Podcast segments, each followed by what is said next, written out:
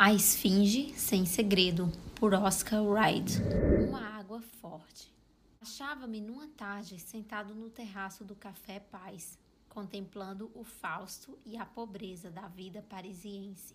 A meditar, enquanto bebericava o meu vermute sobre o estranho panorama de orgulho e miséria que desfilava diante de mim, ouvi alguém pronunciar meu nome. Voltei-me e dei com os olhos em Lord Murchison. Não tínhamos tornado a ver desde que estivéramos juntos no colégio. Havia isso uns dez anos. De modo que me encheu de satisfação aquele encontro e apertamos as mãos cordialmente. Fomos sido grandes amigos em Oxford. Gostaria dele imensamente. Era tão bonito, tão comunicativo, tão cavalheiresco. Sumávamos dizer dele que seria o melhor dos sujeitos, se não falasse sempre a verdade. Mas acho que, na realidade, o admirávamos mais justamente por causa de sua franqueza. Encontrei-o muito mudado. Parecia inquieto, perturbado e em dúvida a respeito de alguma coisa. Senti que não podia ser o cepticismo moderno, pois Murchison era um dos conservadores mais inabaláveis e acreditava no Pentateuco com a mesma firmeza com que acreditava na Câmara dos Pares, de modo que concluí que havia alguma mulher naquilo e perguntei-lhes se ainda não havia se casado. Não compreendo as mulheres bastante, respondeu ele. Caro Geraldo, disse, as mulheres são feitas para serem amadas e não para serem compreendidas. Não posso amar sem ter confiança absoluta, replicou. Creio que há um mistério na sua vida, Geraldo, exclamei. Conte-me isso. Vamos dar um passeio de carro, respondeu ele. A gente demais aqui. Esse carro amarelo não um de qualquer outra cor. Aquele ali, verde escuro, serve. Dentro de poucos minutos, estávamos a descer a trote o bulevar na direção da Madalena. Para onde vamos? perguntei. Oh, para onde você quiser, respondeu ele. Para o restaurante do bosque. Jantaremos ali e contar-me-á tudo a respeito de sua vida. Primeiro, quero que você me conte a sua. Revele-me o seu mistério. Tirou do bolso uma pequena carteira de marroquim com fecho de prata e entregou-me. Abria. Dentro havia uma fotografia de uma mulher. Era alta e esbelta e de aspecto singular, com grandes olhos misteriosos e cabelos soltos. Parecia uma claivoante e achava-se envolta de ricas peles. Claivoante é uma vidente. Qual é a sua opinião a respeito desse rosto? perguntou ele. Inspira confiança? Examinei o retrato atentamente. Parecia-me o rosto de alguém que guarda um segredo, mas que não podia dizer se era se o segredo fosse bom ou mau. Aquela beleza parecia feita de muitos mistérios reunidos. Uma beleza, de fato, mais psicológica do que plástica. E o ligeiro sorriso que lhe flutuava pelos lábios era demasiado sútil para ter realmente encanto. Bem, exclamou ele, impaciente. O que me diz? É a Gioconda em vestes de luto, respondi. Conte-me tudo quanto a ela se refere. Agora não, depois do jantar disse ele e começou a conversar a respeito de outras coisas. Quando o empregado trouxe o nosso café e os cigarros, lembrei a Geraldo a sua promessa. Ele levantou-se de sua cadeira, caminhou duas ou três vezes acima e abaixo na sala e, deixando-se cair numa cadeira de braços, contou-me a seguinte história.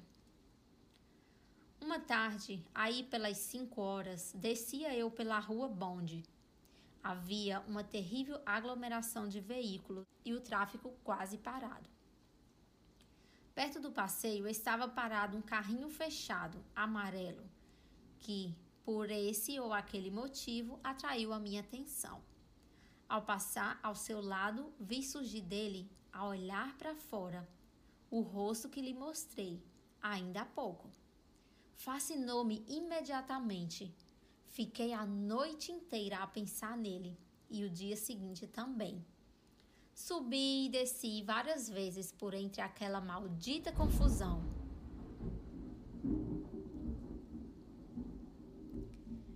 Lançando um olhar perscrutador para dentro de todo o carro, à espera do carro fechado amarelo. Mas não pude descobrir Mabelle Incomune. Mabelle Incomune significa a minha bela desconhecida. E afinal, comecei a pensar que era ela apenas um sonho. Cerca de duas semanas depois, estava a jantar com Madame de Rastail. O jantar estava marcado oito horas, mas às oito e meia ainda nos achávamos à espera na sala de visitas. Por fim, o criado abriu a porta e anunciou Lady Alroy. Era a mulher que eu estivera a procurar entrou muito devagar, parecendo um raio de lua, cercado de renda cinzenta. E para intenso deleite meu, pediram-me que a conduzisse à sala de jantar. Depois de nos sentarmos, observei-lhe com maior inocência. Creio que já a vi há algum tempo na rua Bond Lady Alroy. Ela ficou muito pálida e disse-me em voz baixa: Por favor, não fale tão alto podem ouvi-lo. Senti-me destituosíssimo por ter começado tão mal e mergulhei cegamente numa dissertação sobre peças francesas. Ela falava pouquíssimo, sempre com a mesma voz, baixa e musical, parecendo receosa de que alguém a estivesse escutando. Senti-me apaixonadamente, estupidamente enamorado e a indefinível atmosfera de mistério que a cercava excitava-me. A mais não poder, a minha curiosidade. Quando ela se retirou, logo após o jantar, perguntei-lhe se poderia visitá-la. Hesitou um momento, olhou ao redor para ver se alguém estava perto de nós e depois disse: Sim, amanhã, a um quarto para as cinco. Roguei a Madame de Rastail que me desse informações a respeito dela, mas tudo quanto pude saber é que era uma viúva, morando numa bela casa em Park Lane. E como naquele momento um desses cientistas cacetes começasse uma dissertação a respeito de viúvas para exemplificar as sobrevivências do matrimonialmente mais ajustados. Despedi-me e fui para casa. No dia seguinte, cheguei pontualmente a Park Lane, no momento exato, mas o mordomo disse-me que Lady Alroy tinha acabado de sair. Dirigi-me ao clube, bastante desiludido e confuso, e depois de muito refletir, escrevi-lhe uma carta, perguntando-lhe se me seria permitido tentar a sorte em alguma outra parte por vários dias não recebi resposta, mas afinal chegou-me às mãos um bilhetinho dizendo-me que estaria ela em casa no domingo, às quatro, e com esse extraordinário pós-escrito. Por obsequio, não torne a escrever para mim aqui. Explicar-lhe-ei quando o vi. No domingo, recebeu-me e mostrou-me perfeitamente encantadora mas quando me despedia, pediu-me que, se alguma vez tivesse ocasião de escrever-lhe de novo, dirigisse a minha carta para a senhora Knox, aos cuidados da biblioteca Whitaker, Rua Verde. Há motivos, disse ela, pelos quais não posso receber cartas em minha própria casa. Durante toda a temporada, via as amiudadas vezes e a atmosfera de mistério sempre se manteve em torno dela. Às vezes pensava que se achava ela em poder de algum homem, mas parecia tão inabordável que não conseguia acreditar naquilo. Era realmente difícil para eu chegar a qualquer conclusão, pois ela era como um desses estranhos cristais que a gente vê em museus e que são no momento claros e em outros turvos. Por fim, decidi-me a pedi-la em casamento. Senti-me doente e cansado naquele incessante segredo que impunha a todas as minhas visitas e as poucas cartas que lhe enviei. Escrevi-lhe para a biblioteca, perguntando-lhe se podia ver-me na segunda-feira seguinte, às seis horas. Respondeu-me que sim, e senti-me transportado ao sétimo céu. Estava apaixonado por ela, e a despeito do mistério, pensava. Então, em consequência dele, vejo agora. Não, era a mulher mesma que eu amava. O mistério perturbava-me, enlouquecia-me. Por que o acaso fez-me descobrir a pista? Descobriu então? exclamei. Sei o que sim, respondeu. Julgue você por si mesmo. Quando chegou a segunda-feira, fui almoçar com meu tio e cerca das quatro horas encontrava-me em Marylebone Road. Meu tio, como você sabe, mora em Regent's Park. Queria alcançar Piccadilly e, para atrapalhar, meti-me por uma enfiada de becos miseráveis. De repente, avistei à minha frente Lady Alroy, com o expresso véu e caminhando muito apressada. Ao chegar à derradeira casa da rua, subiu os degraus, tirou do bolso uma chave, abriu a porta e entrou. Aqui está o mistério, disse a mim mesmo e apressei-me em examinar a casa. Parecia uma espécie de prédio de aluguel. No degrau da porta estava caído o lenço dela. Apanhei-o e meti no meu bolso. Depois comecei a refletir no que deveria fazer.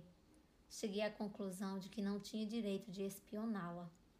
Tomei um carro e segui para o clube. Às seis horas fui visitá-la. Estava sentada num sofá, em traje de chá, um tecido prateado preso por uns broches de certas estranhas pedras lunares que sempre usava. Era de uma beleza perfeita. Alegra-me tanto vê-lo, disse. Não saí hoje durante o dia. Olhei para ela, estupefato, e tirando o lenço do meu bolso, entreguei-lhe. Deixou cair isso essa tarde, Lady Alroy, na rua Camor, disse eu calmamente. Ela olhou para mim aterrorizada, mas não fez o menor gesto para pegar o lenço. O que estava a fazer ali? perguntei. Que direito tem o senhor de fazer-me perguntas? replicou. O direito de um homem que a ama, respondi-lhe. Vim aqui para pedi-la em casamento. Ocultou o rosto nas mãos e desfez-se em pranto. Tente responder-me, continuei. Ela ergueu-se e, fitando-me o rosto, disse: Lord Manchison, não tenho nada a dizer-lhe. Foi encontrar alguém, exclamei. Esse é o seu mistério. Ela ficou terrivelmente pálida e disse: Não fui encontrar ninguém. Não pode dizer a verdade? exclamei. Já a disse, replicou ela.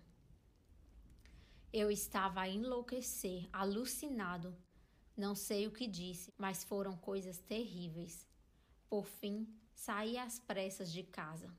Escreveu-me uma carta no dia seguinte, devolvi-lhe intacta e parti para a Noruega em companhia de Alan Colville. Um mês depois regressei e a primeira coisa que vi no Morning Post foi a notícia da morte de Lady Alroy. Apanharam um resfriado na ópera e morreram, dentro de cinco dias de congestão pulmonar. Fechei-me em casa e não quis ver ninguém.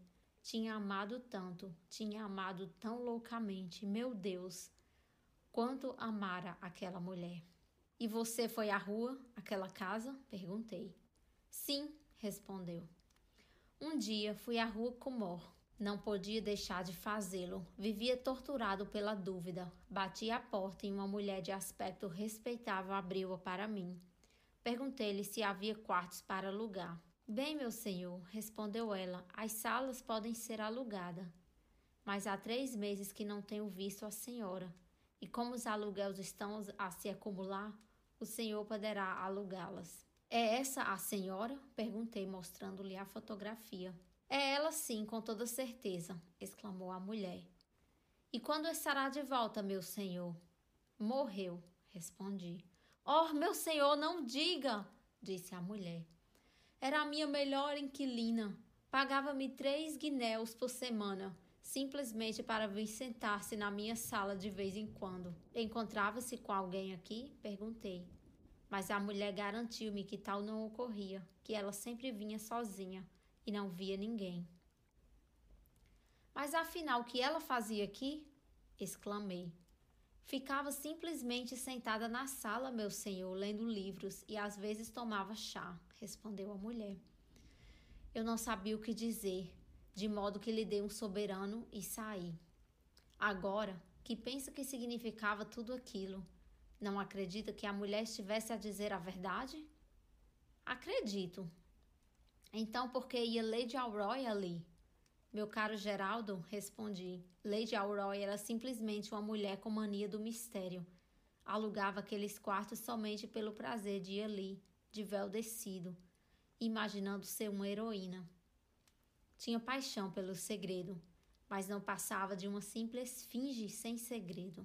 Estou convencido disso, repliquei. Lord Motion tirou do bolso a carteira de marroquim, abriu-a e olhou a fotografia. Quem sabe? Disse afinal.